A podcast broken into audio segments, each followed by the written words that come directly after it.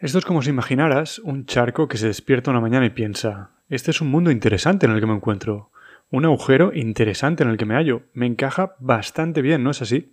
De hecho, me encaja asombrosamente bien. Tiene que haber sido hecho para albergarme a mí.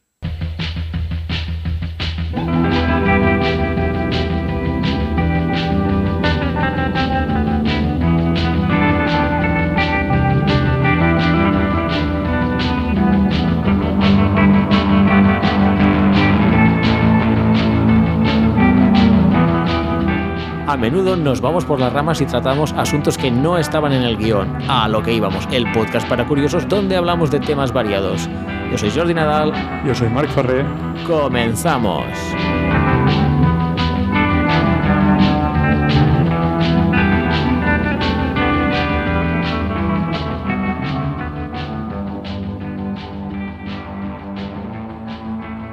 Muy buenas a todos, hoy es día 25 de mayo de 2022 y como siempre me acompaña mi buen amigo Marc. Hola Marc, ¿qué tal? Hola Jordi, ¿qué tal? ¿Cómo estás? Bien, no me quejo. Y también nos acompaña eh, Josep Bru. ¿Qué tal, Josep? Hola Jordi, hola Marc, ¿cómo estáis? Hola Josep. Bueno, pues eh, el último día este par de traidores grabaron sin mí, así que me, me hacéis un poco un pequeño resumen que no, que no me he escuchado el audio. Ostras, se, se invierte la carga aquí de, de, la culpabilidad, ¿no? A lo mejor el traidor es el que no se presenta, pero bueno. Ya, es verdad, es verdad. Me da culpa, está un poco liado. Pues sí, en el episodio anterior, que os dejamos un link en la descripción, era el episodio número 25, si no me equivoco, pues nos volvió a acompañar Josep y en él, bueno, aparte de mm, refrescar un poco el, el episodio otra vez anterior, el 24, sobre la evolución, ¿no? Y a lo mejor entrar un poco en la idea de, del gen egoísta de Dawkins, eh, muy interesante. Eh, la idea, no el podcast, esto cada uno que juzgue. también, también. también es interesante, Eh, ¿no? Pues eh, estuvimos hablando de cómo esta idea, la de, bueno, esta teoría de la evolución que había desarrollado Darwin, no Dawkins, Darwin, se podía, se podía generalizar y aplicar no solo a la biología, sino también a muchos otros campos de la vida, ¿no, Josep? Sí. Básicamente los campos que tengan información, ¿vale? Por ejemplo, dijimos que las montañas, uh, pues no, no, se podía aplicar este patrón porque no, no, no, surgían de ninguna información. Pero, por ejemplo, la tecnología, pues sí, porque surge, hay una información para, para fabricar todos los aparatos tecno tecnológicos, digamos, y estes, estos, mmm, la selección natural va, va, filtrando las mejores versiones de, de esta información, haciendo evolucionar el campo, ¿vale? Y Exacto. es como un patrón que se, que se presenta en, en muchísimos ámbitos de, de, la vida. Sí, al fin y al cabo es una muy buena puntualización que hiciste ya en, en, el episodio anterior, que los genes o el genoma no es más que una cadena de información y por lo tanto la, lo mismo se podía aplicar a, a otras eh, cosas con información. Sí.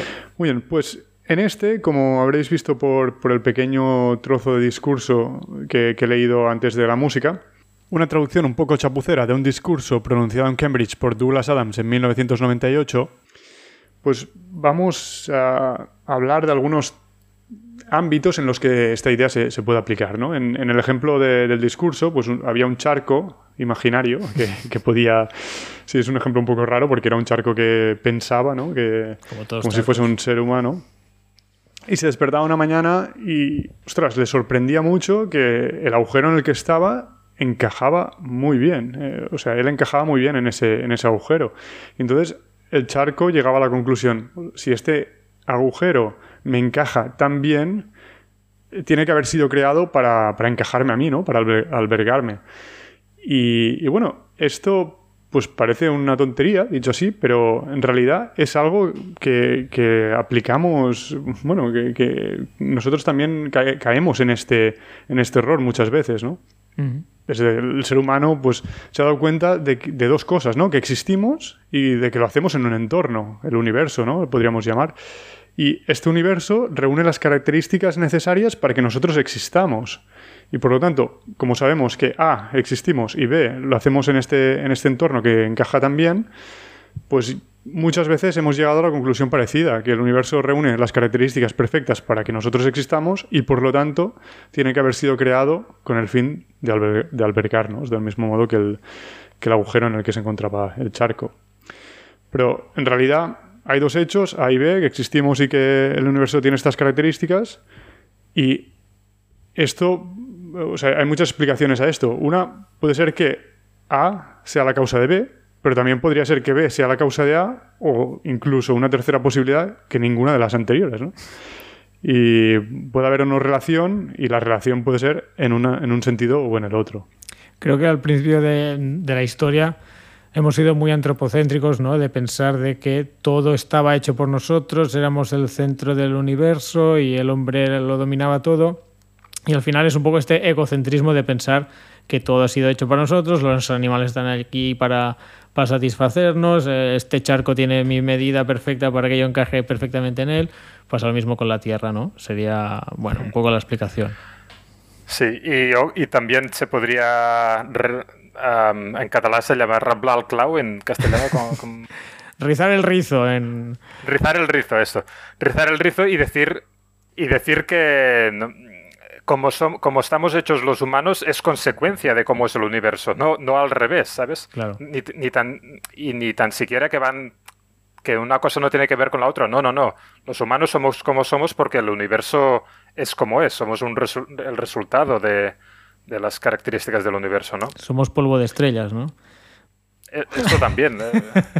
Sí, sí. Sí, sí, o sea, no quería decir que no hubiera relación, pero vamos que a priori, dados dos hechos, eh, como los que hemos descrito, se podrían dar estas tres situaciones. Podría ser que, que uno fuese a causa de la otra, que la- el otro sea a causa del primero o, o que ninguna de las anteriores. Pero como dices, pues en la mayor parte de la historia hemos, o, al menos, no sé, hasta hace poco, ¿no? Bueno, no sé, no sé, a lo mejor me estoy adelantando. Bueno, no, que se pensaba que hasta hace poco el- pensábamos que A implicaba B y al final B implicaba ¿no? Es decir, somos como somos porque estamos en el universo que estamos, no al revés. Sí, no lo hemos dicho, pero estamos tratando un- unos cuantos capítulos de- del libro que ya presentamos en, en el anterior episodio, La evolución de todo, The Evolution of Everything, de Matt Ridley. Eh, ¿Habéis visto si está en español? Porque al final Yo no lo he lo no busqué otra vez y no lo encontré. Yo, sí, yo lo busqué y no, no lo encontré. O sea que no está. seguramente Vale, no vale. está. Pues entonces lo tendréis que buscar en, en inglés. Y, y bueno, queríamos tratar los temas eh, relacionados con esto, ¿no? Con, con el antropocentrismo. Los seres humanos siempre hemos sido muy, somos muy propensos a, a identificar patrones, ¿no? Esto Hmm. pisando otra vez, volviendo a, a la economía como siempre, o a la inversión. Aunque ya habrá, ya habrá un episodio a lo mejor de, de esto, pero Por supuesto. eh, igual que el análisis técnico, ¿no? En, en bolsa. Ya, encontrar patrones donde no están, ¿no?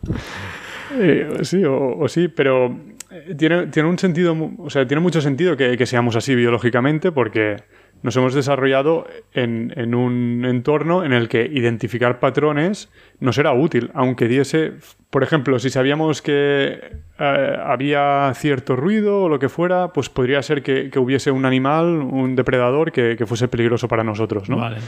Entonces, hemos tendido. La, la evolución ha premiado más que nos equivoquemos con falsos positivos, ¿no? Es decir, Sí. eh, Bueno, que pecaras de, de precavido. Sí. Ma- Exacto. Más vale equivocarse 100 veces de salir corriendo cuando escuchas un arbusto que se mueve en la jungla que no fallar una vez. sí. exacto. Y, y por esto también en- se puede eh, pensar que tenemos una cierta aversión al riesgo, ¿no? Que, hablando de, También, de también. inversión y economía, seguramente viene Sí. de aquí. El- Las pérdidas son mucho... Perder 10 es mucho más preocupante que, que ganar 10. O te, te hace Es verdad.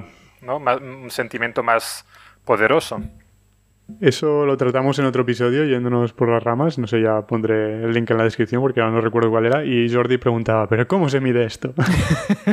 ¿No? La aversión ¿Cómo? al riesgo. Explícalo. ¿Cómo se, ¿Cómo se mide que te duele más? O sea, sí, sí, todos los- lo experimentamos, pero... No, pero sí, hay, hay, hay experimentos ¿eh? de dolorímetros. tipo de No, no, dolor físico no, pero atrevimiento. Yo qué sé, experimentos de, de estos que hacen en Harvard, psicólogos clínicos, ¿no? Un mm. sorteo, puedes ganar 10 o perder 10, y cosas así. Y todo el mundo es muy prudente, ¿no? Es muestra poco, poco arriesgado, ¿no? Sí, luego ves, miras pelis y todo el mundo es muy impetuoso. No, nada cuadra. En, en, ese sentido, precauciones ¿no? que tomamos es intentar identificar patrones, ¿no? Pues a lo mejor entre la maleza, pues algo parece un animal, ¿no? Nos parece la cara de un animal o lo que sea. Sí, una cara, sobre todo caras. Sí, por eso también vemos cosas en las nubes y estas cosas, ¿no? Y, en, las, y en las humedades. las manchas, exacto.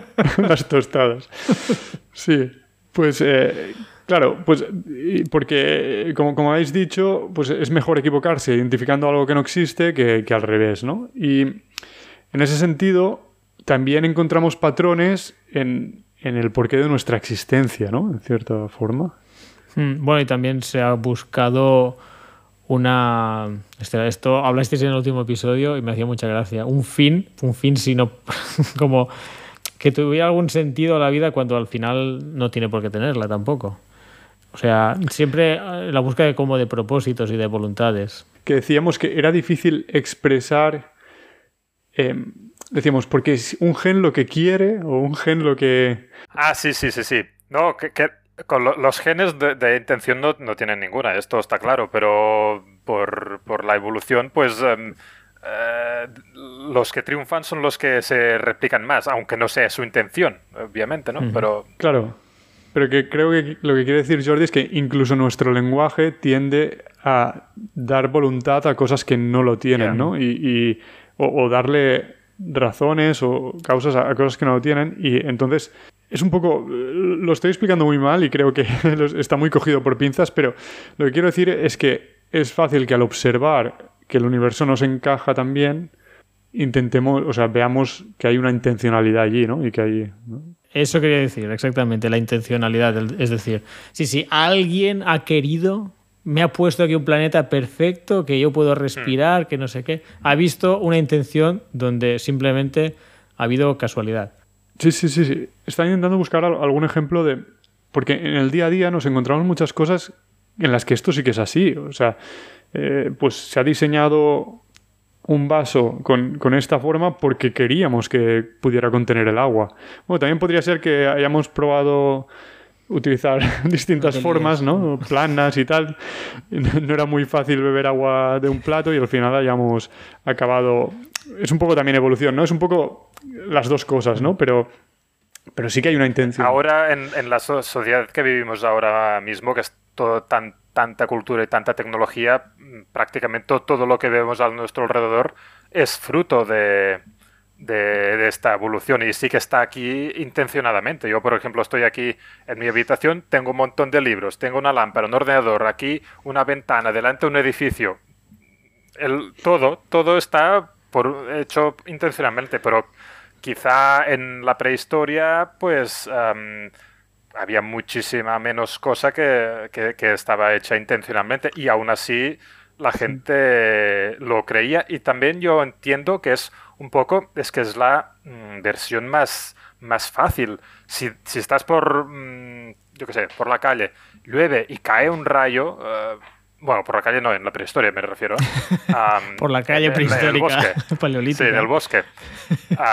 es, es un fenómeno tan inexplicable que, que, sale solo, yo me lo creería, ¿no? Si fuera un prehistórico, que, que, alguien lo ha tirado desde, desde arriba, ¿cómo voy a pensar que es otra cosa? Es que también hay esta manía humana de dar sentido a las cosas, ¿no? Hostia, eh, dar explicaciones. Y esto del rayo, ah, no, esto. Y te contaba una milonga y te, y te lo inventabas. Pero bueno, nos estamos yendo un poco del tema. Centrémonos. Sí. Dime. Solo, un apunte, lo, que ha dicho antes Josep es exactamente lo que quería expresar. Lo que pasa es que a medida que lo estaba diciendo me he dado cuenta de que no es 100% así, ¿no? Porque sí que es verdad que todo lo que está a nuestro alrededor, o casi todo hoy en día, hay una intención detrás, lo que pasa es que el hecho de que haya acabado siendo exactamente así sí que es fruto de una cierta evolución, en el sentido de que, claro, tenemos una ventana porque queremos que haya ventilación y luz, ¿no? Pero que la ventana tenga la forma y los materiales que tienen ahora, pues también es resultado en parte de prueba y error y, de evolución, ¿no? Eh, pero sí que hay una intencionalidad en, primer lugar. Aunque la Sí. intencionalidad no haya llevado justo de, de primeras a- al producto final, ¿no? Uf, Sí, sí. sí. Sí, sí, entiendo la, la diferencia. Es que es así, pero bueno, tienen matices que veremos en, otros viendo, episodios, quizá. A ver, centrémonos. vale, sí, sí, Jordi, favor. perdona. Tú nos, nos estabas centrando. a lo No, que no, eh, digo, hoy venimos a hablar de. Bueno, ya, ya hemos empezado a hablar un poco, ¿no? De, de- Había agrupado estos capítulos como universo, religión, moral y cultura, ¿no?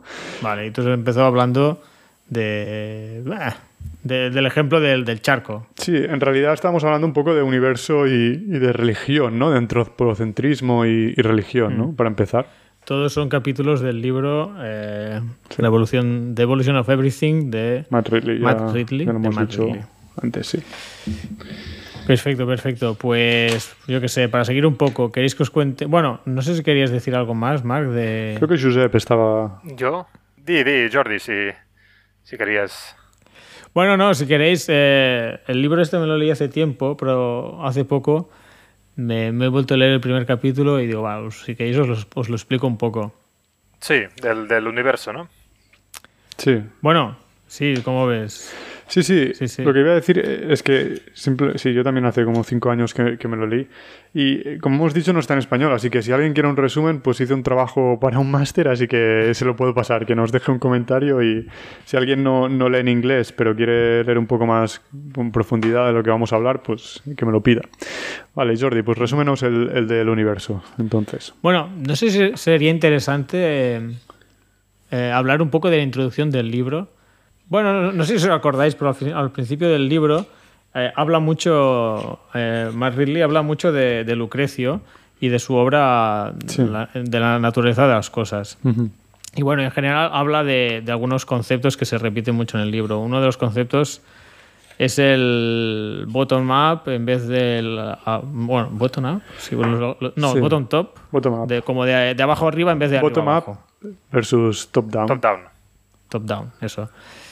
Bueno, esto sí eh, no- nos hace como un énfasis diciendo que bueno que, que se ha enseñado mal la historia a lo largo de la historia, valga la redundancia, y, y que siempre se ha, se ha dado mucha importancia a la intencionalidad, se ha dado mucha importancia a, a personas muy concretas y a eventos muy puntuales, cuando al final la, la historia de la humanidad eh, no deja de ser pequeños cambios que van evolucionando poco a poco, que es lo que intenta defender Matt Ridley en este libro. Esto, esto por un lado. Y luego es curioso que, bueno, a mí me hizo gracia porque eh, le quiere quitar toda la importancia como a personajes, pero de repente dice, pero señor Lucrecio, ¡fua! ¿cómo lo clavo con este libro?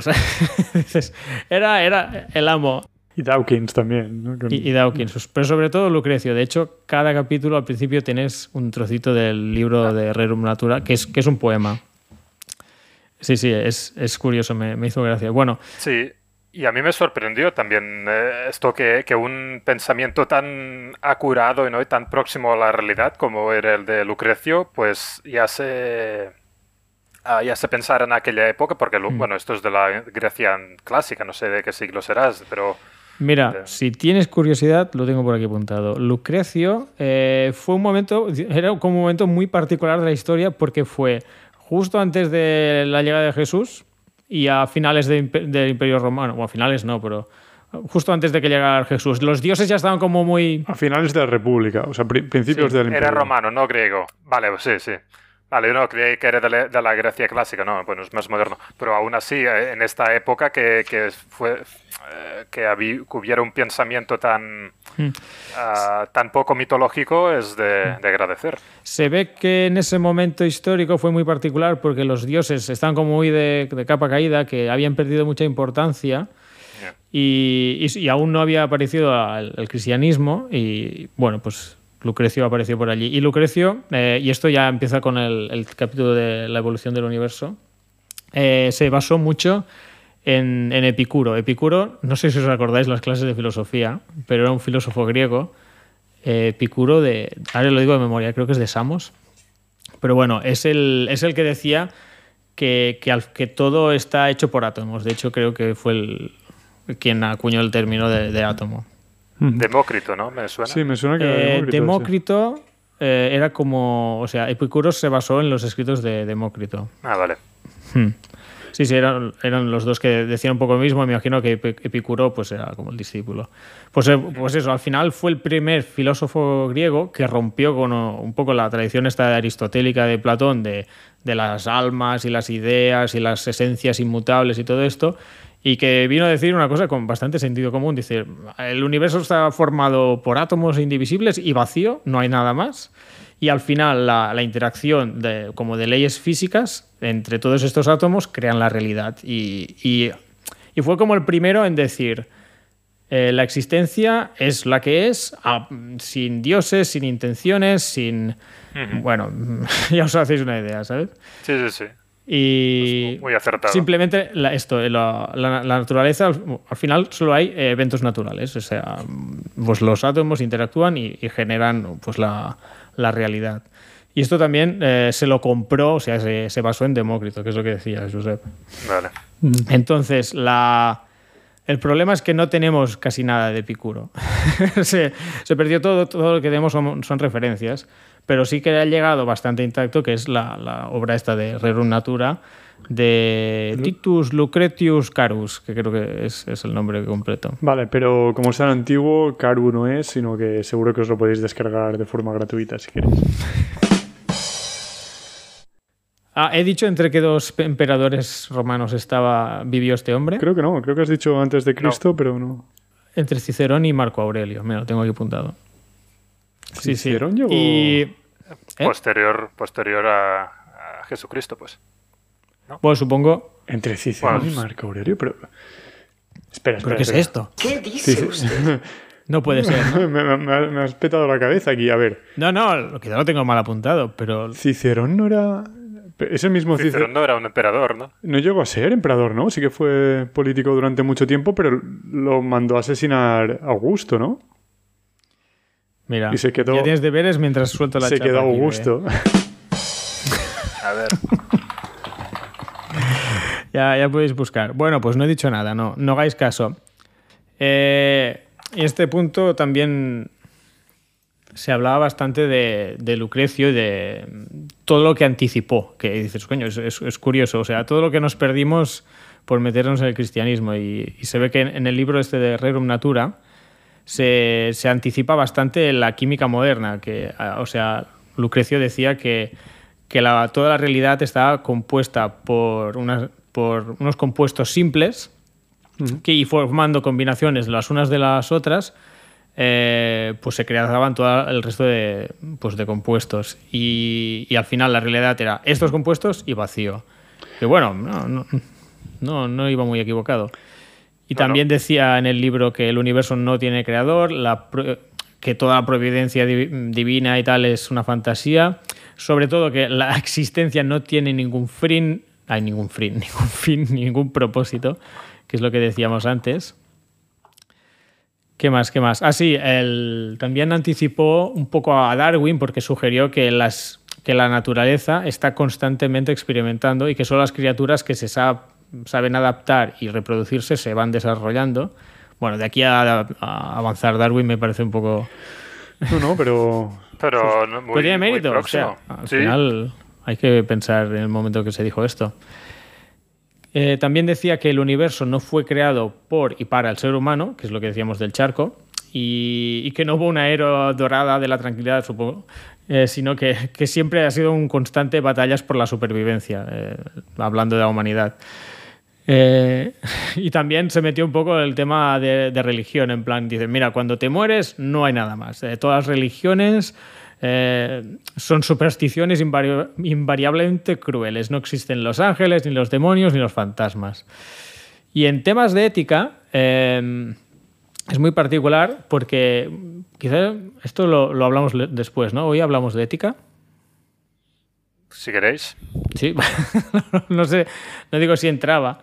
Bueno, pero que en ética, que decía que el, objetivo del ser humano es buscar placer y evitar el dolor. Que esta ética eh, también es, eh, creo que es la de Epicuro también, o, que, quizá me estoy liando. ¿Cómo se llama? Aquel hedonista. los hedonistas, sí, bueno, esto es por el... Bueno, no, no me va a liar, pero el hedonismo. Sí, pero también lo defendía algún filósofo griego. Pero bueno, puede ser. Que sí, la, la ética me, me parece un poco simplista, pero el resto lo, lo encuentro que tienes muchísimo mérito en... También quizá tuvo suerte, ¿eh? ¿sabes? En plan, bueno, pues mira, vas tirando cábalas y aciertas más o menos. Sí. Pues es una lástima que todas esas ideas que, eso, que estaban tan próximas a la realidad no, no fructificaran o no se hicieran ah, ah, habituales o mayoritarias ¿no? y se perdieran en, en la historia del tiempo. Y, Bueno, de hecho, eh, el problema es que las ideas de, de Lucrecio fueron prohibidas por el cristianismo. Porque Imagínate. en el, en el libro se dice que si, que si no se hubieran prohibido, si se hubiera dejado este libro circular más, probablemente hubiéramos tenido un Darwin mucho antes, ¿no? O sea, Claro. hubiéramos descubierto sí. el darwinismo mucho antes. Y esto también es un poco contradictorio en lo que dice Matt Ridley, a, la ve- a su vez, que es que mm, en la, la historia de, de la ciencia a cada idea le llega su momento en un determinado momento, ¿no? Ya, ya. Que no, no hay ideas que puedan surgir mucho antes de lo que surgen ni mucho después, ¿no? Mm. Pero esto es un poco ah, contradictorio con, con esto, con, con, con esto, que, que estas ideas Sí. de, de Lucrecio surgieron una vez, se perdieron y, y tardaron siglos en volver a surgir. Si no se hubieran perdido, pues ah, quizá toda la evolución tecnológica hubiera venido antes. Esto quién sabe, ¿no? Pero Ya, sí. que pensar. Yo también lo pensé, digo, oye, pues, pues no sé, hemos tenido. Quizá da la sensación. No sé si descubrir el. Claro, es que los avances tecnológicos tampoco podrían haber avanzado mucho más, supongo, pero sí que hemos tenido como unos años de, de cristianismo, de no avanzar, que incluso de ir para atrás eh, respecto al Imperio Romano. También nos estamos centrando muy en en Europa, supongo, pero. Bueno, y Chi- China y Europa eran las, las, las civilizaciones que llevaban la iniciativa tecnológica en la, en la época antigua. Bueno, Europa, y Mesopotamia, o al menos no, no en América, ¿no? Digamos, y- ni en África. No, y digo, em, entonces lo que se perdió, claro, si, si se pierden estas zonas que eran las pioneras o las punteras ah, científicamente o tecnológicamente, pues ya es, es que tampoco na- no hay nadie más que estuviera ahí, ¿no? Entonces sí que entiendo que fue un, un retroceso que pu- pudiera no haber sucedido, ¿no? De todos modos, o sea, esto de los retrocesos, yo creo que es- está visto, se, ve de una forma muy, muy simplificada. Y yo creo que en ese sentido, recomiendo de nuevo El individuo soberano, que tenemos pendiente también un podcast, eh, Jordi, en el, que habla un poco de, de estas grandes revoluciones tecnológicas que, que llevan a cambios políticos ¿no? y, también culturales. Y hace mucho énfasis también al principio en que, ostras, vemos como si oh, en Roma todo era perfecto y luego la época medieval, que era toda oscura. No. Y en realidad lo que achacamos a la época medieval es el Imperio Romano, de hecho. O sea, son los últimos siglos del Imperio Romano. Es decir, se, se fue deteriorando tanto eh, la sociedad durante los últimos, los últimos siglos del, del Imperio Romano que se llegó a un punto en el que en el que ya no o sea, ya se había perdido todo esto. No es que de golpe cayera el Imperio Romano y, y todo Ya, fuera ya, ya. oscuro, sino que ya había pasado Ya, ya. antes. Fue una cosa más o menos paulatina. Y, y ahora que hacíamos referencia al cristianismo, que a lo mejor en, en- en cierta, en cierto modo, y, y sobre todo más bien al final de la Edad Media y el principio de la moderna, eh, empezó a ser empezó a ser un, un- un obstáculo ¿no? para, para este avance. Pero sí que es verdad que al final del Imperio Romano, principio, o sea, en la Alta Edad Media, es al contrario, es la Iglesia la que, la que permitió que se siguiera avanzando en el sentido que eh, hizo todo este código de caballería y todo esto del feudalismo, que si bien visto desde ahora se ve como algo muy, muy atrasado, en ese momento fue un gran avance porque lo que fue lo que hizo fue proteger a la gente de cualquier loco con una armadura que se ponía a saquearlos, ¿no? No, Eh, a lo mejor me ha quedado esto un poco absurdo, ¿no? Pero, no. eh, o sea, la idea es que se desarrollaron las, ar- las armaduras y, y- y se deterioró en cierto modo la sociedad de, de una forma a finales del Imperio Romano que cualquiera que tuviera el dinero para, para tener una armadura y, y un arma y, y montar a caballo, ¿no? Sobre todo con el desarrollo de los estribos también, que en la época de la República y, y principios del Imperio Romano no existían, pues tenía una, una potencia militar muy superior a cualquier persona y un solo hombre a caballo podría saquear a miles de... Este tío está flipado. Bueno, miles a lo mejor es un poco demasiado, ¿no? Pero, Te, te has pasado. pero, ¿eh? pero a decenas o cientos de campesinos, ¿no? Te llegaba alguien con una armadura, un caballo y, y una espada y no podías hacer nada contra él. No había pólvora todavía. Entonces, la llegada de, o sea, el que se impusiera un poco la- la- el, el cristianismo y la idea de los monasterios, la idea del feudalismo, de que había un código de caballería, que no podías ir asesinando a la gente, ¿sabes? Pues, Hmm. pues hizo un poco parar esa, esa tendencia y que se pudiera seguir avanzando, ¿no? Y al final también eran los monasterios en los que se desarrollaba toda la tecnología, en los que se mantenía cierta cultura que se había desarrollado antes. Lo que pasa es que al, fi- Sí. al final, no avanzo más a lo mejor de, de este libro, pero, pero al final de unos cuantos siglos más tarde ya sí que empezó a ser una traba eh, esta, esta dominancia ¿no? de, de la iglesia. Sí, es que, jus- que justamente es antes de, de empezar a grabar con Josep estamos hablando de, de lo que decías, ¿no? Que, bueno, que, que el cristianismo también hizo avanzar mucho la tecnología y tal.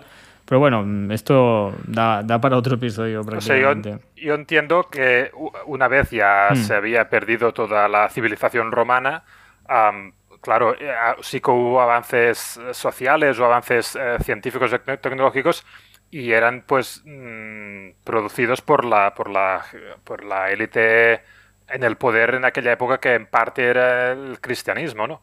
Am, claro, sí que, sí que hubo avances, pero mm, de lo que se perdió anteriormente eh, creo que, que era muy importante. Y no digo que se perdiera solo por el cristianismo, ¿eh? Se perdió por Sí, sí. mu- muchos factores, ¿no? Y si, pone- si nos ponemos así, así incluso, incluso el azar, ¿no? Pues eh, la inflación de la moneda romana, los muchos factores, eso sí, pero que se perdió un, un- una, un cultivo científico y tecnológico y unos un, un avance que luego no, no, no durante los siguientes siglos no, no hubo, pues yo creo que esto sí. Bueno, eh, simplemente, o sea, puede ser que sí, eh, que la, concepción está, claro, de, de que había una intencionalidad detrás. Seguro que el cristianismo tuvo influencia en, en, en, pues en apagar eh, esto de lo que Lucrecio ya había hablado. Hablaba más de, de tecnología en el sentido que lo que tú has apuntado es más bien la inflación, el crecimiento del Estado y, y el deterioro, bueno, el esclavismo, ¿no? Incluso que no era nada productivo y que ahora vemos el feudalismo como algo, Sí, sí. ostras, la servidumbre y todo esto, pero era un avance respecto al esclavismo, ¿no? Claro, esa es la otra. Em, fue eso lo que, lo que hizo que cayera todo comercio, toda, toda transmisión de, no toda, ¿no? pero mucha transmisión de conocimiento y, y- y mucho avance tecnológico. Y el cristianismo en ese momento fue el que ayudó a que se empezara a avanzar eso y desembocó en, en un momento, o sea, contribuyó a llegar al punto en el que fue el cristianismo el que era el obstáculo, ¿no? Pero se llegó a ese punto en parte gracias, gracias al cristianismo y cuando llegó a ser el, el cristianismo el que, más bien la, la, la iglesia, ¿no? Eh, la que tenía un poder demasiado importante eh, fue la que estuvo poniendo frenos a- a- al siguiente avance tecnológico que era, que era más burgués, ¿no? Claro. Bueno, para, para acabar de atar un poco. No, para volver un poco, que estaba hablando de Lucrecio y de aquí salió el tema. Al final, Lucrecio mm, se quedó olvidado durante muchísimos siglos. Yo creo que sobre todo, esto, mm, bueno, por varias ideas, pero sobre todo dos. La, no encajaba con la idea que del alma inmortal, Claro, eso sí. bueno, bueno, muchísimas más no encajaba, ¿eh? pero sobre todo eh, se dio mucha importancia a Platón y Aristóteles, que, que sus ideas, que eran que lo escribieron antes de que apareciera Jesús, encajaban con Encajaban, el cristianismo, claro. en- claro, encajaban perfectamente y se les dio mucha importancia, se les estudió muchísimo Mm. y bueno, ya, ya sabéis la historia. Y además mm, creo que hay como una branca del, del cristianismo que, que intentaba Sí. compatibilizar, ¿no? Santo Tomás de Aquino, puede Santo ser, Tomás, o- exactamente. que intentaba co- compatibilizar toda la sabiduría de la Grecia clásica con, con el cristianismo y, y muchas de las cosas pues se, se, se aceptaban. Lo, Sí. lo que, luego no, lo que no se podía mover tampoco. Mm. es- Estas son las cosas y esto va a misa. ¿no? Ma- ma- nunca mejor dicho.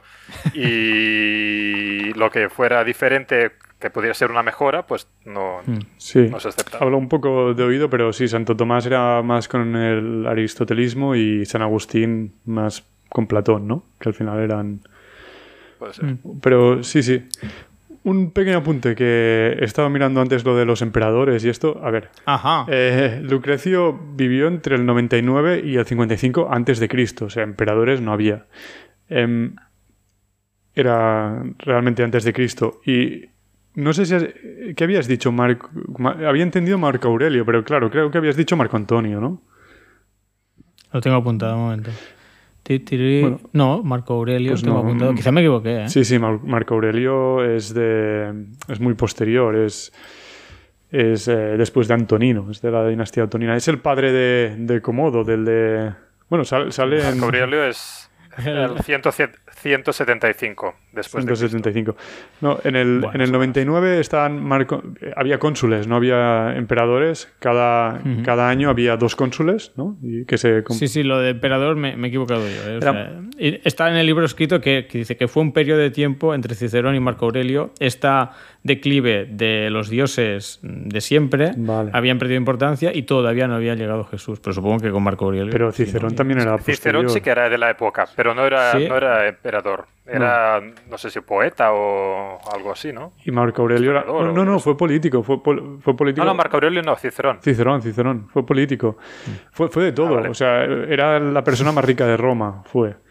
Em, Ah, hay, vale. hay un capítulo también en... ah, ¿Cómo se llama ese libro del que hablamos? Momentos estelares de la historia o algo así, ¿no? De, Ah, de la humanidad. de la humanidad. ¿Cómo, cómo se llama el autor? Ahora no me- Mark Twain. No, no, no. Me estoy liando. Ah. Te lo digo ahora. Stephen Zweig. Ah, sí. Stefan Zweig. Stefan... Zweig. Sí, exacto. Stefan Zweig. Pues eh, muy interesante el episodio de Cicerón. Cicerón fue, fue de todo. Fue un comerciante, fue la persona más rica y, y fue político. Y al final de su vida se retiró, en parte lo obligaron a, a retirarse, ¿no? Porque él era, estaba en contra de- del imperio, ¿no? Y vivió en esa época de cambio. Y creo que acabó, acabaron, lo acabó asesinando. Hemos perdido a Josep un momento. Estate atento cuando vuelva a entrar. Ah, vale. Cuando vuelva a entrar lo, lo admito. No, pero... Bueno, dime, dime. Sí, perdona. no, simplemente los cónsules que había cuando nació eran Marco Antonio, pero no Marco Antonio el que vivió en la época de Julio César, sino otro, Marco Antonio el Obrador. Y Aulo Postumio Albino. No sabemos si bebía mucho o era blanco. y en el 55, cuando, cuando murió, estaban, estaba Pompeyo y estaba Marco Licinio Craso. Ah, este es el de Craso Error, creo. Ese error, ¿no? El que se fue... El que perdió no sé cuántas legiones Sí. con los esclavos. Algo así, a ver si Bueno. viene Carlos a hablarnos del tema. Sí, Carlos, ven a, ven a hablar de historia. Que seguro que se está retorciendo en su sillón escuchándonos. ¿Pero qué dicen estos? Marco Aurelio y Cicerón, que no tienen ni idea. Sí, Craso está también Cicerón retorciéndose en la tumba. Todos. Vale. Eh, ¿qué, de- qué quería decir? Sí, estaba hablando de, de Lucrecio, de los años perdidos, que estuvo su, su libro, aunque no se perdió, sí que quedó como en el olvido y prohibido. Y sobre todo, una parte era por lo que habíamos dicho de, de que Platón y Aristóteles encajaban mucho más.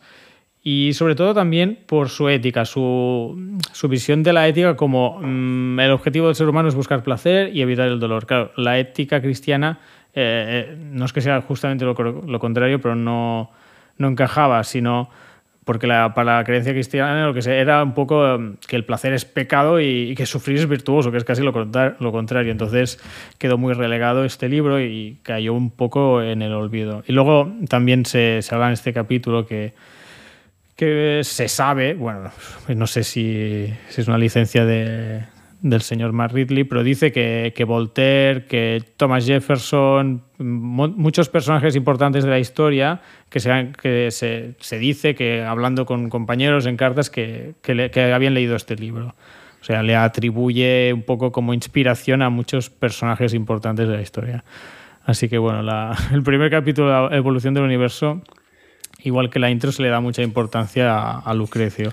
Y realmente, eh, hombre, ti- tiene mérito, ¿eh? Todo, Tiene mucho mérito, sí, sí. el, o sea, yo también pienso, digo, a ver, tampoco va la ciencia ahora, ni estamos en la mejor ética y tal. Quizá de aquí unos años dirán, hostia, pues Lucrecio sí, pero tal otro autor que lo teníais olvidado en el siglo XXI era todavía mejor, vio todavía más lejos. Puede ser, pero que a principios de, bueno, el año que sea, no quiero decir más personajes romanos, eh, es que no, no tengo la, la- la fecha, pero bueno, Sí, antes eh, del cristianismo. en, esto sí, en el siglo primero antes de Cristo, sí. Vale, pues en el siglo primero antes de Cristo ya pensabas, como pensabas, tenías estas ideas, la verdad es que es increíble. Bueno, y, porque y todavía mucho antes lo de... Ostras, se me ha ido... Epicuro, Epicuro, ¿no? Y, Sí, sí, y de- y 300. Demócrito. Ya ni te cuento, pero al final Epicuro y Demócrito era solo con una de las vertientes, ¿no? Con el, eh, con el tema de los átomos y eh, eh, que la realidad no, no tiene voluntad, ¿no? No es fruto ni de cosas mágicas, ni dioses, no, no. Hay átomo, hay, hay vacío, hay átomos y esto crea la, la naturaleza. Sí, sí, también te... Bueno, al final, yo digo, algunos tenía que acertar por, por casualidad, porque tengo, tengo aquí un tocho de los filósofos presocráticos y todos decían una cosa. Claro, eso también, eso también es, es un buen punto, que al final aquí también hay un poco de, eh, ¿cómo es? Eh, evolución y selección natural, ¿no? Al final, mucha gente diciendo burradas y alguna...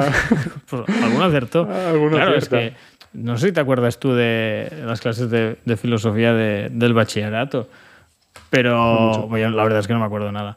Pero es que había un montón de autores presocráticos, no, que eh, el, el fuego es la creación de todo, Anaximandro, no sé qué, no, yo creo que es el agua, yo creo que es el no sé qué, y el ser es y lo que no es, no es, el Parménides, y dices, joder, nen, o sea, alguno tenía que acertar, ¿no? sí, sí, pues, pues no había visto nunca, nunca así. Decimos, ostras, qué avanzado para su época, pero es que claro, Sí, igual sí. que este, solo, solo vemos a... Sí, es la. ¿Cómo, cómo es eso? El sesgo ¿me de- el sesgo de la de supervivencia. ¿no? supervivencia, sí. Solo ves al que ha triunfado Claro. y, y lo ves en el siglo XXI, el 2022. Claro, yo qué sé, quizá nos escucha alguien de aquí mil años, quién sabe, y un, geo- un geólogo de la- del futuro. Un geólogo. Un geólogo. ¿No? No, sí que hay selección natural en las montañas, ¿no? Que, que lo habíamos dicho un poco antes, ¿no? Sí que hay evolución en las montañas. Ay, que, que como un, un arqueólogo, perdón, he dicho geólogo, un arqueólogo de, de la del futuro, escuchando podcasts random como, como el nuestro, dice, ah, no, es que ahora, ahora sabemos que tal este autor no tiene ni idea, pero, pero bueno, Sí. iba mejor encaminado que otros, al menos. No, no, no. Y, y la verdad es que lo, ace- lo acertó mucho, ¿no? Em, ¿No tenemos a Josep por ahí todavía? No, si te parece, hacemos una pausa, ponemos un poco de música y lo recuperamos. Muy bien, hacemos esto. Hasta ahora.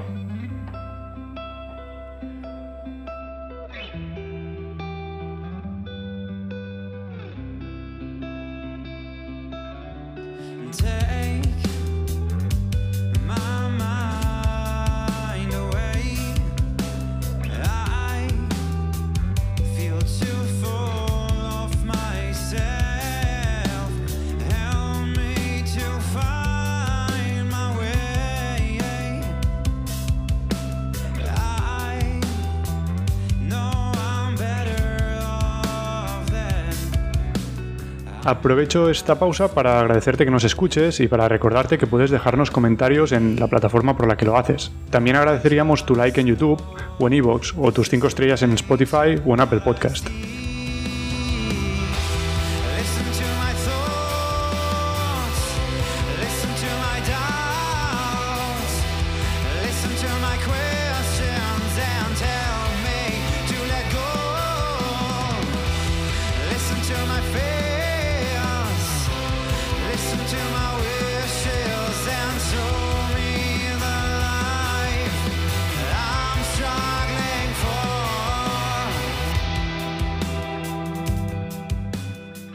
Bueno, ya volvemos a estar aquí. Ya hemos recuperado a Josep, que se había caído. No, que est- estaros tranquilos, que nos ha hecho daño. ¿Qué tal, Josep? Estás aquí con nosotros, ¿no? Sí, perdón, discul- sí, sí, sí, disculpad, pero es que tengo un cacharro de ordenador que de repente, pum, se ha fundido y he Ningún tenido problema, que volver a empezar. Se mantenga la grabación y si no, no escucharéis. Tanta tecnología ya veis que no... No ha evolucionado. no, no, no, no. Bueno, pues habíamos cerrado un poco, yo creo, podríamos dar por cerrado lo, lo de la concepción evolutiva del universo, ¿no? Y al final, haciendo un poco de resumen, lo que decíamos es que, vale, el universo tiene unas características perfectas o unas características que encajan muy bien con que nosotros existamos y muchas veces se tiende a pensar, o se ha tendido, creo que ahora hoy en día ya no se hace tanto, pero se ha tendido a pensar, claro, tiene estas características porque nosotros tenemos que existir, ¿no? Somos como el fin. Y en cambio, parece ser que la realidad es, es- es la contraria, ¿no? Que nosotros existimos porque tiene estas características. Si no las tuviera, pues existiría otra cosa, ¿no? Pero nosotros no. ¿No? Pero Sí, sí. eh, Esto es algo que, que ya más o menos está bastante aceptado, pero eh, Josep, tú, tú querías eh, tratar otro tema, el de la moral, ¿no? que como nos has avanzado no Sí. es tan obvio. No, hay, yo diría que hoy en día no, la gente no es que crea que la moral tenga un origen divino o un origen externo a los humanos. Mm, Antes sí que la gente creía que, el- que la moral estaba dictada por Dios, que decía que sí es bueno, que sí es malo, incluso había un juicio luego en el cielo y todo, ¿no? Ahora ya, evidentemente, ya no se piensa tanto eso, pero sí que veo que, o entiendo que, que se entiende la moral como una cosa externa al humano, ¿no?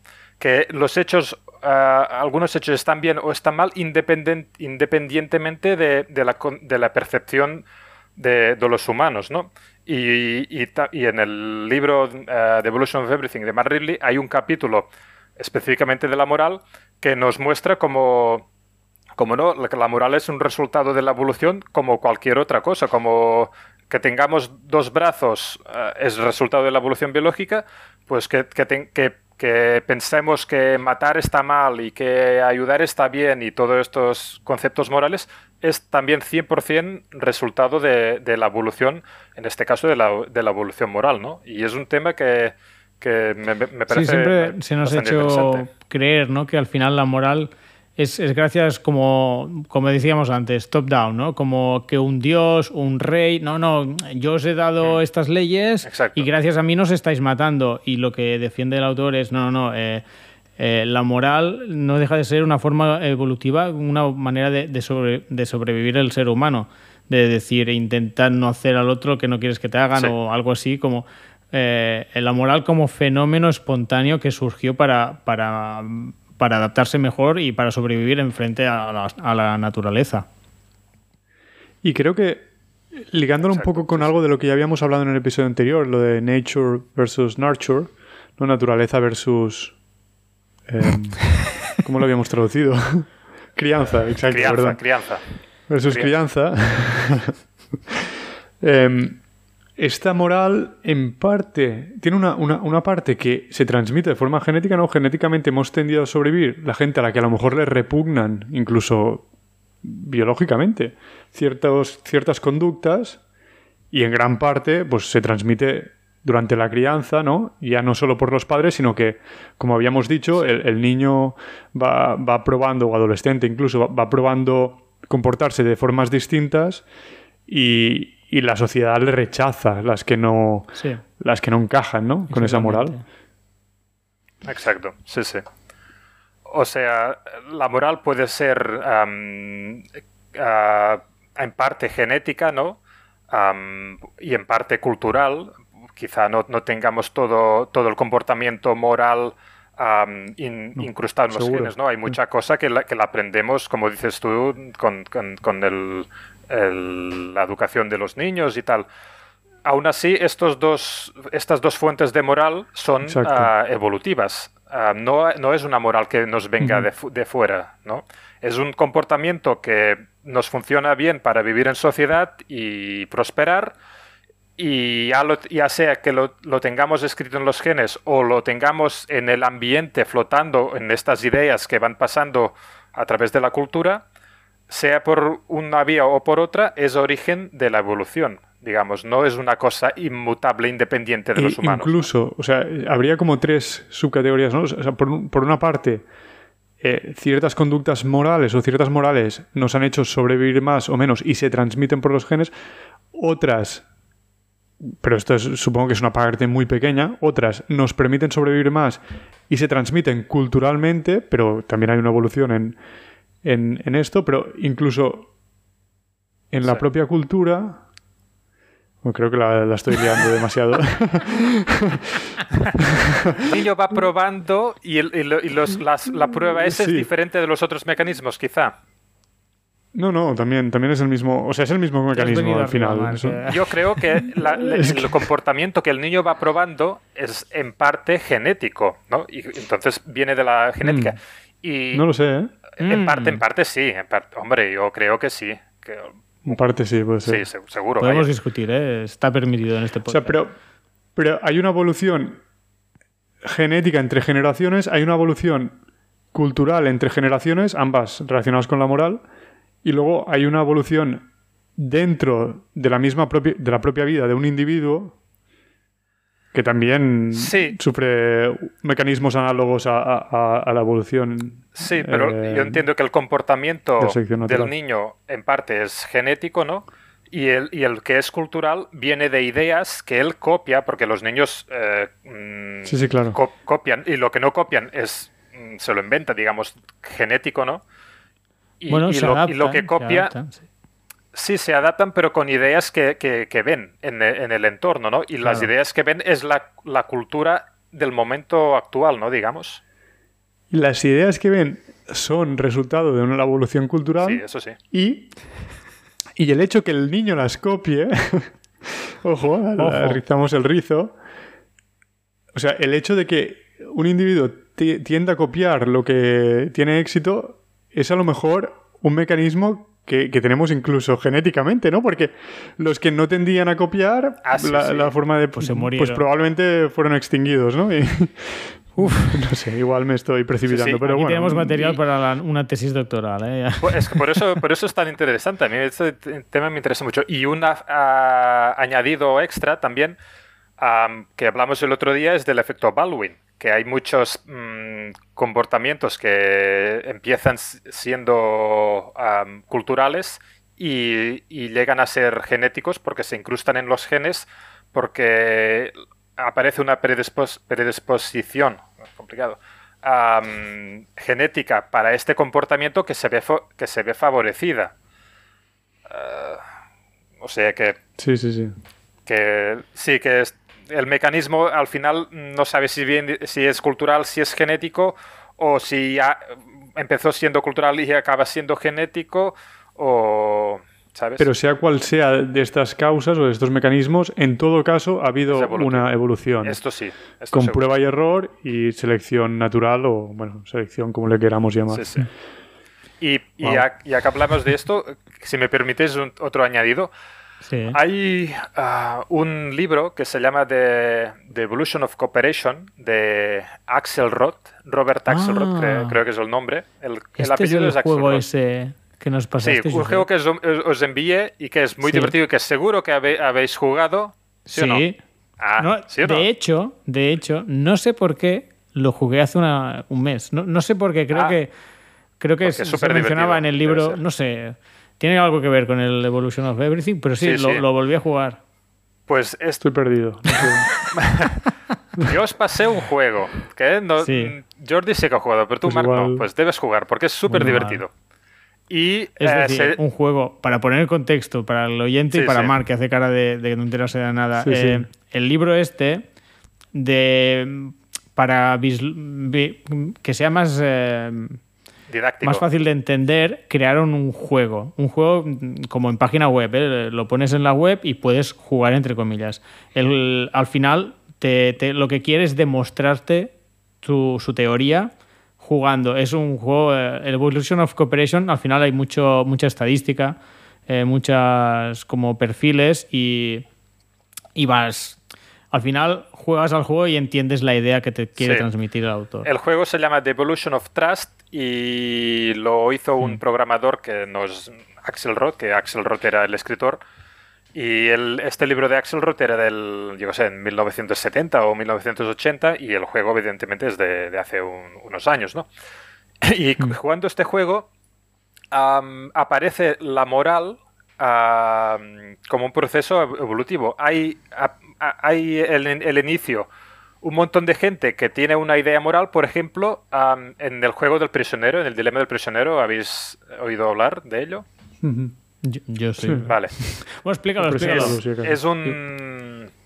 Es como un juego que se utiliza para hablar de- del un campo matemático que es teoría de juegos y, y en economía también se utiliza, que le- nos dice que muchas veces la moral, mm, el comportamiento que va a resultar es un comportamiento ego- egoísta que un comportamiento cooperativo con, otro, con otra persona podría dar mejores resultados, pero si tú tienes un comportamiento egoísta y el otro tiene un comportamiento cooperativo, tú sales ganando. Y para la, la- la otra persona es lo mismo. Si, él, si, él, si la, otra persona tiene un comportamiento egoísta y tú tienes un comportamiento cooperativo, sale ganando ella. Entonces los dos piensan lo mismo y los dos tienen un comportamiento egoísta y cuando los dos tienen un comportamiento egoísta, los dos salen perdiendo. Y esto es, llega a la conclusión de, que al final todo el mundo tendrá un comportamiento ego- egoísta y, la sociedad en general acabará perdiendo, ¿vale? Esto es un poco el- la conclusión a que llega el dilema del prisionero. Pero este juego, The Evolution of Trust, utiliza el, el dilema del prisionero repetido, ¿vale? Con el- los mismos jugadores una y Ah, otra vez. vale. Entonces aquí sí que, sí que cambia. Si tú tienes un comportamiento egoísta y el otro tiene un comportamiento cooperativo, quizá tú ganes en la primera partida, pero en la segunda el cooperativo ya no te creerá. Entonces ya no cooperará contigo. Y si tú vas engañando a todo el mundo, es- al final acabarás solo. ¿Y qué pasa con, con los cooperativos? Los cooperativos sí que cooperarán y prosperarán más que, que los egoístas. Y entonces lo que te dice es que el mundo real es un mundo en que el juego del prisionero se juega reiterativamente, mm, muchas, muchas veces, ¿no? Y con personas que te vas a encontrar mm, muchas veces. Entonces, mm, hay diferentes jugadores y está el egoísta, el que siempre engaña. Está el, el benévolo o el ingenuo, el que siempre coopera, independientemente de, de- lo que haga el otro. Y está el, el pícaro o el, el normal, digamos, que es el que coopera mientras tú cooperes, pero si no cooperas, ya no coopera contigo. Claro, pues tiene mucho sentido que, que nuestra moral se haya, nuestra forma de comportarse se haya, se haya desarrollado de una forma parecida a- la de este juego. Bueno, parece que hemos perdido a Josep, pero vamos a seguir un rato Jordi y yo. Em, sí, qué, qué desastre este podcast, pero entre que he llegado yo tarde y, y ahora que se nos va cayendo gente, pues todo mal, todo mal. Team, todo mal. Pero bueno, esperamos que al final el producto quede aceptable. Pues, pues claro, o sea, la idea es que entonces el comportarnos no solo copiando lo que hace el otro, sino penalizando a los que se comportan mal, también ayuda, contribuye a- al proceso de selección ¿no? de, esta cultura, ¿no? A eliminar a los que se comportan mal, ¿no?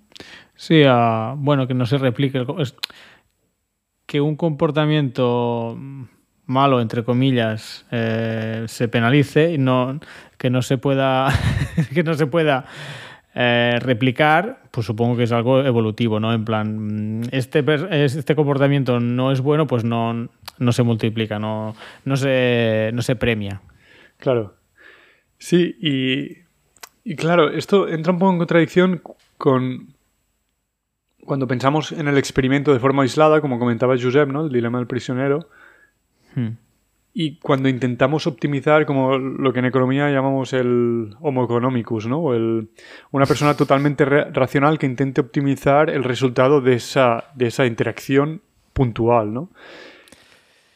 Claro, pero aquí es que justamente, y el, en el juego lo dice, que es muy importante la repetición. Claro. Por- porque, claro, si es una vez, pues lo que triunfa es el egoísta. ¿no? Nunca, nunca pierde más y a veces gana. Pero Claro. cuando se repite, hay perfiles que ganan al, eh, al egoísta. Y uno de ellos es el, el, el que copia, el que copia al- a, a su oponente. Porque si es uno bueno, pues los dos ganan. Si es uno malo, los dos pierden y él no, no pierde mucho. Sí, y esto tiene sentido sabiendo que hay repetición, pero creo que el hecho de que en algunos casos se repita hace que pulamos nuestra cultura, ¿no? Nuestra forma, nuestra moral, perdón. Y, y también nos hace actuar de una forma parecida, aunque no sepamos si vamos a repetir la interacción con esa persona concreta. Porque eh, hay- otro, otro experimento que se hace, que, es que se, lo, lo escuché el otro día, ahora no recuerdo dónde, lo siento, em, que se le da a una persona, hay- es un experimento que se hace con dos personas, a una persona se le da, por ejemplo, 100 euros, ¿no? Y se le dice, tienes que decir cuánto te quedas tú y cuánto le das a la otra persona. Entonces la otra persona, cuando sabe cuándo- cuánto le toca a ella, dice, vale, ¿lo acepto o no lo acepto? Si la segunda persona lo acepta, los dos se quedan con lo que haya repartido el primero. Si la segunda no lo acepta, los dos se quedan con cero. ¿Vale? Entonces, claro, Pero, un momento, perdona. Sí, ¿Y sí. por qué no iba a aceptar algo una persona de gratis? Esto, esto es lo que esto es lo que pensaría pues el Homo económicos, ¿no? Dices, joder, pues si me da uno y, y el otro se queda con 99, pues uno ya es más que cero, me quedo con cero. Pues no, la gente no. La gente. eh, el- el- la segunda persona juzga moralmente a la primera y dice. Y decide penalizarla si, si ve que su decisión. Si, si juzga que la decisión de la primera no ha sido justa. Pero claro, entiendo que la segunda persona sabe que el primero Sí. ha recibido 100 euros. Sí, eso lo sabes, sí, exacto. Vale, vale. Entonces, entonces entiendo cómo pen- podría penalizar. Es decir, a mí me dan un euro y el otro se queda con 99 y dice, ¿sabes qué? Te vas a quedar sin nada. Exacto. Pero esto pasa, yo que juego juegos de mesa, también pasa en juegos de mesa. Claro, ¿eh? claro. Como le hagas una oferta muy tonta al otro, pues ¿sabes qué? Pues vamos a perder los dos y ganar un tercero. Sí, pero esto es una cosa que parece irracional en, en- en la primera interacción porque dices, ostras, mejor quedarte con uno con cinco que, que con cero, ¿no? Eh, aunque el otro se lleve más. Pero tiene un sentido porque pule la, el comportamiento de la sociedad. Claro, claro, exactamente. Pero incluso este experimento se hace sin repetición. Es decir, va a pasar solo una vez, con lo cual no, no tendría por qué influir eso. Pero tenemos ya Hmm. tenemos la moral ya tan pulida de, de esta repetición a lo largo de la vida que incluso en experimentos puntuales muchas veces actuamos de esta forma, aunque sepamos que no se va a repetir. Y, Claro. Y, y la, y, la, y lo que empiezas a considerar justo, en general la gente, pues cada, cada persona cambia, ¿no? Pero no es 50-50%, pero sí que empieces a notar que, bueno, sí, me ha dado algo. A lo mejor ya si me da 30 o 40, pues ya digo, bueno, vale, sí. Estaba pensando exactamente eso, ¿eh? en plan, yo creo que a partir del 30%, A lo mejor el 20, no sé. Habrá que. No, no recuerdo el resultado de- del test. Y habrá Mm. ahí varianza, ¿no? Pero cosas muy desiguales no se suelen aceptar. Claro, claro, hostia, qué curioso, ¿eh? Pero, pero es esto, eh, aunque sea puntual, ya somos de una manera que buscamos penalizar la, no sé si decir la avaricia, pero, pero algo así. Los comportamientos que. Sí, que, que consideramos inmorales, ¿no? Y los consideramos inmorales porque en muchas ocasiones pues podrían llevar a resultados negativos en general para el grupo, ¿no? Claro, claro, claro. Oh, muy interesante, muy interesante, ¿eh? Lástima que no, no esté Josep para hablarnos mal de, más del libro este, Evolution of Cooperation. Pero bueno, lo, lo recomendamos. Si a Josep le gusta, seguro que es un buen libro. Ah, y el juego este, seguro que Mark tendrá un momento para poner el enlace en la descripción. Os perderéis media hora de vuestra vida, pero lo mismo que hemos explicado lo, lo ves. Es decir, te, te pone los ejemplos uno a uno, se explica súper bien, te pone musiquita de fondo súper chula, está, está guay. Muy Hemos hecho un spoiler, pero bueno. Ya... Spoiler. ¿Por qué? Spoiler alert. Bueno, hemos dicho cómo acaba, ¿no? Ah, bueno, sí. bueno, te, te hago como unas preguntas, vais, vais con ventaja. te- sabéis ya. En muchos casos te, te pregunta, "Mm, vamos a poner uno con esta actitud, otro con esta actitud, un ingenuo, un avaricioso, ¿quién crees que va a ganar? Ya sabéis, en algunos casos seguro que lo acertáis, pero en muchos no, ¿eh? es complicado. acertarlo. Te va poniendo preguntas, no, no, es, no es un examen, ¿eh? o sea, no, no intentéis, porque le, le da igual al programa lo que contestes. Te pone un texto, depende de lo que hayas puesto en plan, ah, has escogido este, sí, en principio podría ser, pero al final es el otro. Y tú, vale, pues, pues la cagado. no pasa nada. Muy, muy informativo, está muy bien. Lo encontrás Muy en, didáctico. en la descripción. Vale. Y, y bueno, o sea, resumiendo un poco lo que, lo que hemos dicho, ¿no? O, o no sé si quieres añadir algo antes. No, no, no. no. Pues, o sea, la idea es que la moral, pues en, pa- en parte es genérica, ya lo hemos dicho, pero en parte también es cultural. Y cuando actuamos, intentamos hacerlo de una forma que sea un poco predecible por, por los demás. Porque si nos salimos mucho de lo que esperan los otros, provocaremos fricciones, no, no funcionan las cosas igual de bien, ¿no? Cuando sorprendes a alguien, no acostumbra. O sea, no, no te va tan bien, ¿no? Y, y- pero no lo hacemos así porque nos hayamos leído un manual y digamos, vale, hay que hacer las cosas de esta forma, de esta forma, de esta forma. No, no. Vamos probando desde niños y cuando haces algo que no es esperado, pues la reacción que, que tendrás por parte de las otras personas te hará ver que, que no es esta la forma en la que te tendrías que, que comportar, ¿no? Y, Mm. Sí, al no- final, lo, lo que decíamos al principio, buscas encajar, adaptarte, ¿no? Eh, exacto. Porque- entonces, pues no, no quieres, mm, no, no destacar, pero sí, in- incomodar o hacer cosas que no encajan con, la, con el comportamiento de los otros. buscas buenas experiencias. Y si algo te resulta en una mala Ajá. experiencia, Buscas el placer, como decía Lucrecio, sí, sí. No y siempre... evitas el dolor. Hmm. Yo creo que sí, en parte sí. Y, y bueno, eh, de esta forma pues va- vamos a- introduciendo pequeñas variaciones y probamos y las que tienen éxito pues las seguimos aplicando y, y así, ¿no? Y, mm, y esto, y de la misma forma, a lo mejor ya saltando a otros temas un poco relacionados, pues también funciona de esta forma el, el- el derecho, bueno, la common law, ¿no? El, Mm. el derecho, creo que la traducción es consuetudinario. consu- consu- Joder. Derecho consuetudinario. Que- ¿En serio? Sí, sí, creo que sí, que es así. Que no. que es el. Lo voy a buscar, ¿eh? No, no me fío de ti, man. Es más el del. creo que es así. Es el del mundo anglosajón, sobre todo. Que no se ha impuesto top-down, ¿no? Como decías tú antes, sino bottom-up. Se va. Aquí en la Wikipedia me lo traduce como derecho anglosajón. Vale. Bueno, pero creo que la traducción es consuetudinario. Vale, vale, vale. Te creo. creo. Si no, pues eh, dejadnos un comentario. Sí, por favor, corríjanos. y, y- y este, y este derecho, pues también eh, evoluciona de una forma parecida a los seres vivos o a la moral, ¿no?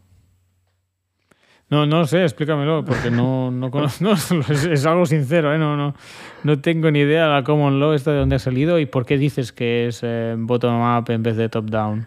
Bueno, porque lo que se va haciendo es que jueces concretos van, van tomando decisiones sobre, Ah. sobre casos concretos, lo que creen Esto es lo típico, perdona, esto es lo típico de las pelis, que en un juicio se ponen los el equipo de abogados del, del bueno a buscar eh, eh, jurisprudencia, o sea, casos anteriores que pueden marcar, eh, que, que sirvan para su caso. No, en 1700, no sé qué, un juez, eh, lo que sea.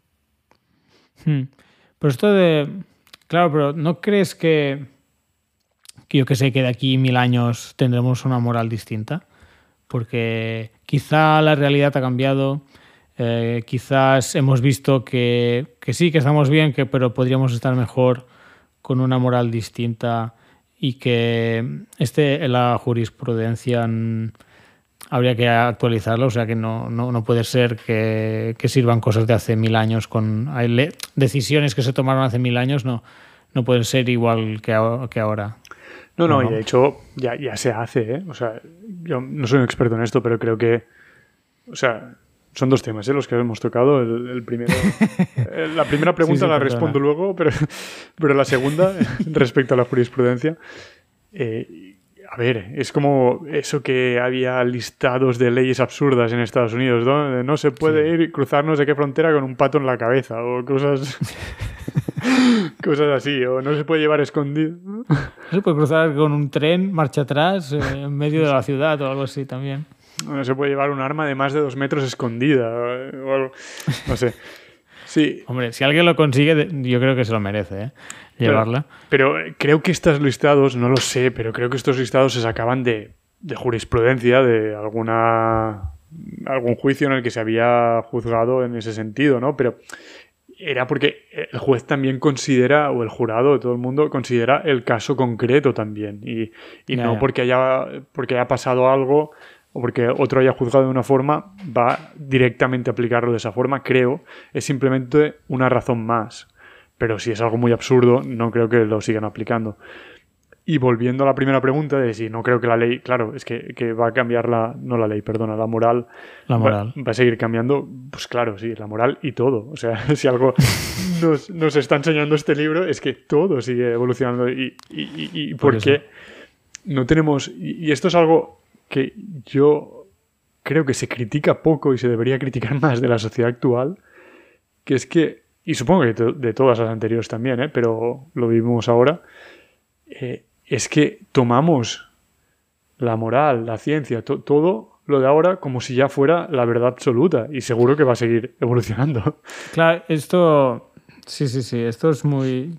Yo me imagino que en todos los momentos históricos ha Sí, pasado sí. lo mismo, ¿no? Como lo anterior era lo malo, éramos unos bárbaros, no sé qué. Ahora, bueno, ahora lo sabemos todo y nos creemos los reyes del mambo.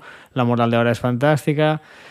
Pero sí, yo creo que, que hay, tener un ojo, hay que tener un ojo en el futuro y ser consciente de que en, en la ciencia no, no, no sabemos todo. O sea, hay un montón de cosas que están por explicar eh, y, y creo que hay que tener la, la mente ma- más abierta al respecto. Y con la moral, tres cuartos de lo mismo. Cosas que ahora consideramos normales en el futuro serán barbaridades y, y bueno, y, o- y podría pasar que fuera algo cíclico, ¿no? O incluso cosas que antes se consideraban, cosas que ahora se crean mal, que antes está bien, quizá vuelven, ¿no? No sé, ¿eh? o sea, no sé si siempre avanzaremos hacia adelante, pero sí, Puede sí, ser. eh, cambia. Yo, yo creo que en ciertos ámbitos, que esto ya lo hemos comentado en muchos podcasts, creo que vamos ampliando el círculo ¿no? de lo que consideramos parecido a nosotros, ¿no? Como por ejemplo Sí. lo que siempre hablamos de que probablemente en- unos años pues consideraremos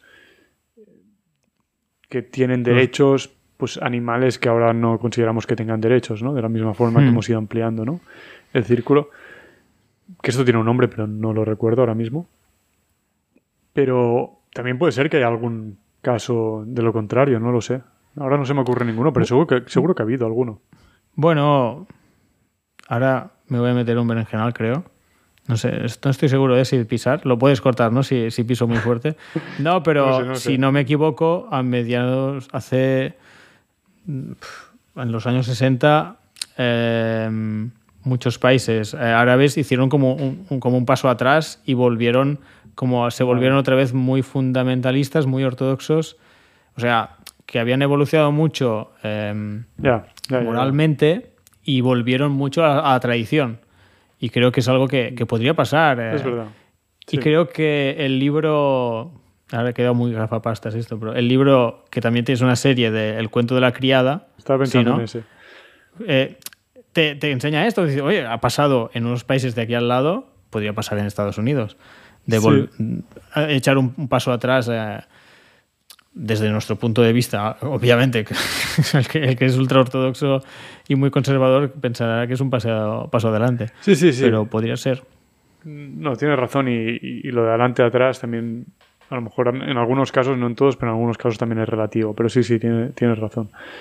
Em, sí, sí. ¿Cómo nos hemos puesto eh, de, de metafísicos? O sea, No, no, pero está claro, o sea, es que todo va cambiando y lo que ahora vemos muy claro, luego no lo veremos tanto y en la moral me parece curioso, pero es que me parece mucho peor cuando, cuando se establece una moral a través de la ciencia, cuando la Hmm. ciencia es algo que siempre es provisional, ¿no? O sea, déjame que me explique porque a lo mejor ha sonado un poco fuerte esta, esta explicación, pero no, no, no. lo que me refiero Sí, es que dime.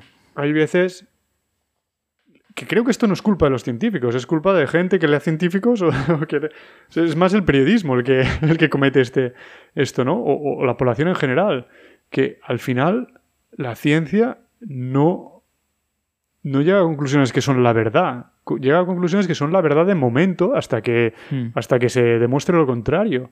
Y eso es el método científico. Y Y últimamente se están generando religiones alrededor de, de cierta, o sea, de ciertas cosas científicas, ¿no? Hmm. Como si fueran Bueno. la, la verdad absoluta y, y bueno, es una cosa que Pues- se está estudiando. Bueno, podría estar equivocado, sí, en algunos casos esto, esto puede pasar. Sobre todo, em, ser muy... Claro, es lo mejor que tenemos, pero no hay que descartar, ¿no? También a veces em, lo pienso, ahora más variagenales de Marco y estamos, eh, nos, estamos, nos estamos liando. Pero a veces, eh, yo qué sé, la acupuntura, eh, mucha gente, no, esto es una patraña nasal, pero hay, eh, se están haciendo estudios de, joder, es una patraña, pero parece que funciona. Y al final dices, mm, científicamente lo hemos descartado, pero ¿podría haber algo que lo explicara en el futuro? Mm, Bueno, pues, pues podría ser. O, o bueno, era para poner un ejemplo, ¿eh? pero bueno. mm, Sí, sí. que algo no se haya demostrado científicamente no lo hace falso. Y al revés. Y al revés tampoco. O sea, porque demostrado científicamente es una, es una expresión muy, muy fuerte y normalmente es que los Mm. resultados de ciertos experimentos apuntan a que algo es de cierta forma, ¿no? Eh, eh, En muchas Sí. cosas. Eh, sí, el tema de la acupuntura no, no lo conozco bien, pero bueno, sí, sí, entiendo lo que quieres decir. Y yo me refería también, por ejemplo, lo hemos visto mucho durante la pandemia, ¿no? Que se decía que, oh, sí, esto se tiene que hacer así y al cabo del mes, pues no, ah, pues parece que esto no era tan importante. ¿Sabes? Y, y todo el mundo lo tomaba como si fuese la verdad absoluta. No, digo que no se tendría, que no se tuviera que haber hecho como se ha hecho, no lo sé. O sea, en cada momento tienes una información concreta y a posteriori es más fácil decir, ah, esto se hizo bien o se hizo mal. En el momento, pues, no era tan fácil decidir. Lo que quiero decir es que se pueden tomar decisiones sabiendo moralmente o que, que- que- que a lo mejor son malas. O sea que, bueno, Que- es o lo que es la mejor opción. Dice, o la que bueno, en ese momento creemos que es la mejor, pero bueno, incluso nos podemos equivocar, incluso podría ser que haya empeorado las cosas, ¿sabes? Sí, esto también aquí aparte de ciencia hay política con el tema Sí. con el tema pandemia. Con el tema Sí, pandemia y con Mm. muchos, y con el tema del cambio climático, que ya no Mm. de si pasa o no, que esto parece que ya, ya es- está bastante claro, pero de las medidas que hay que tomar, que parece que, pues, si no se toman esas medidas es que estás en contra de la ciencia, ¿no? Y, y la ciencia no Bueno, es nada, son experimentos. Y Sí, es- eso te voy a decir, es que es un argumento muy fuerte, no como no, no, no, se lo dice la, la, ciencia, y dices, ah. demostrado, sí, como si fuera... No sé, Bueno, todo esto para decir que que, aún también no- seguirá evolucionando. Exa- sí, exactamente. No, y, y- y queda un montón por descubrir. Y, Claro. hostia, y, y en muchos campos. Eh, ¿Seguimos con, alguna, con algo Sí. más, Marc? No, sí, simplemente... No, sí. No, sí. Quería simplemente comentar que, que el propio Darwin ya, ya, ya había señalado eh, que, que había muchos paralelismos entre, entre los procesos biológicos y otros culturales, como por ejemplo creo que hablaba del de las lenguas, ¿no? Que en los dos había- pasaba mucho lo, lo de esto que había comentado Josep en, en- hace un par de episodios del equilibrio puntuado, ¿no? Que algunas cosas parecía que no cambiaban durante un tiempo y de golpe cambiaban mucho, ¿no? Sí. Y un ejemplo es cuando una población de, de- de alguna especie se queda aislada, pues al principio, o cambia de hábitat de una forma muy abrupta, em, al principio evoluciona mucho y luego ya no tanto, ¿no? Y, y algo parecido parece que pasa con las lenguas. Y, y también establecía, si no recuerdo mal, un paralelismo entre, entre las lenguas y las especies, en el sentido de que en las zonas más tropicales o más hay más diversidad en, en número de especies y también más diversidad en las lenguas. Mientras que en las zonas de latitudes más, más altas pasa lo contrario. Hay menos variedad en las lenguas y menos variedad en, en las especies. Hostia, Y creo que, curioso, ¿no? si no recuerdo mal lo que comentaba Ridley, que no sé si ahora esto venía de Darwin o no, pero por lo menos eh, Ridley creo que sí que lo comentaba, eh, es porque en zonas donde es más fácil sobre, o sea, en las zonas tropicales hay unas condiciones más fáciles para la vida, ¿no? Entonces es más fácil que si un grupo se separa, siga sobreviviendo y no Ah, necesita volver a juntarse con el anterior. Pero en cambio, o, o incluso se puede que- quedar establecido en un sitio y no se tiene que mover mucho porque hay muchos alimentos y hay mucha variedad, ¿no? En cambio, Mm. en, en latitudes más elevadas, eh, tienes que irte moviendo más como para poder ir persiguiendo los recursos. Con lo cual las lenguas, al parecer, tienen menos... O sea, hay menos número de lenguas. No, no sé, no, no lo he pensado mucho, pero... Pero bueno, sí que es verdad que todas las lenguas por aquí arriba se parecen bastante. el noruego y el sueco, por ejemplo.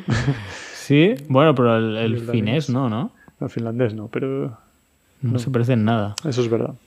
El finés con el húngaro y el, y el vasco tienen esta estructura totalmente distinta de las lenguas indoeuropeas. O sea, lo que tienen en común es que son distintos a todo. Sí, sí, sí, es lo, lo único. Que hay gente No, que se bueno, equivoca y, y se- que son de la misma familia y son de la familia Descartes. son el cajón desastre de las lenguas, ¿no? Bueno, tienen en común, aunque no- históricamente no, no tiene ningún sentido que, que tengan cosas en común, pero bueno, quizá es- esporádicamente en grupos distintos eh, se les ocurrió hablar de, de- una manera similar. Y es esto de, de aglutinar, ¿no? Bueno, es que sé cómo funciona, cómo funciona el vasco, pero que, bueno, o el húngaro, que para decir, eh, tienes la palabra y si quieres poner poner complemento directo, tienes que ponerle un, un sufijo detrás.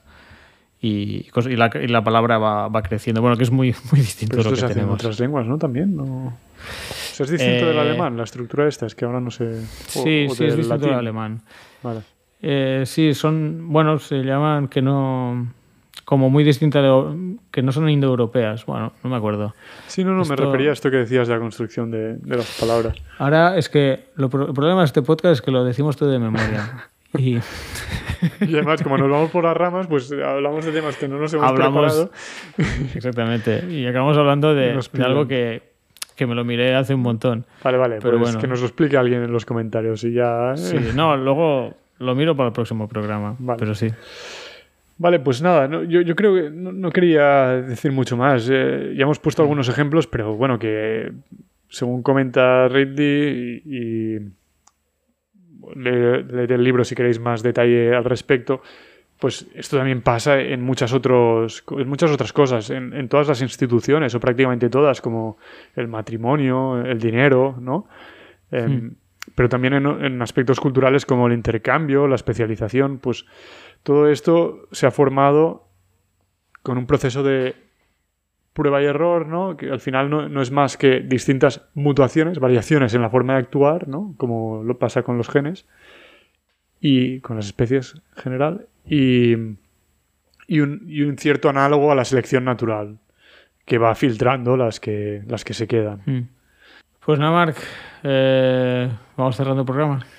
Sí, bueno, Bueno, esto ha sido todo por hoy. Muchas gracias, Marc, por haber venido. muchas gracias Jordi y muchas gracias Josep, aunque no estás aquí para despedirte. Sentimos que no hayas podido estar hasta el final, pero muchas gracias por, por todo lo que has aportado. Vale, y nada, pues nos escuchamos en el próximo programa. Sí, bueno, tú no sé, porque últimamente has cogido el gusto a, a no pasarte, pero en todo caso nos escuchamos con Josep y esperamos que os haya gustado. Un saludo, hasta la próxima. Hasta la próxima.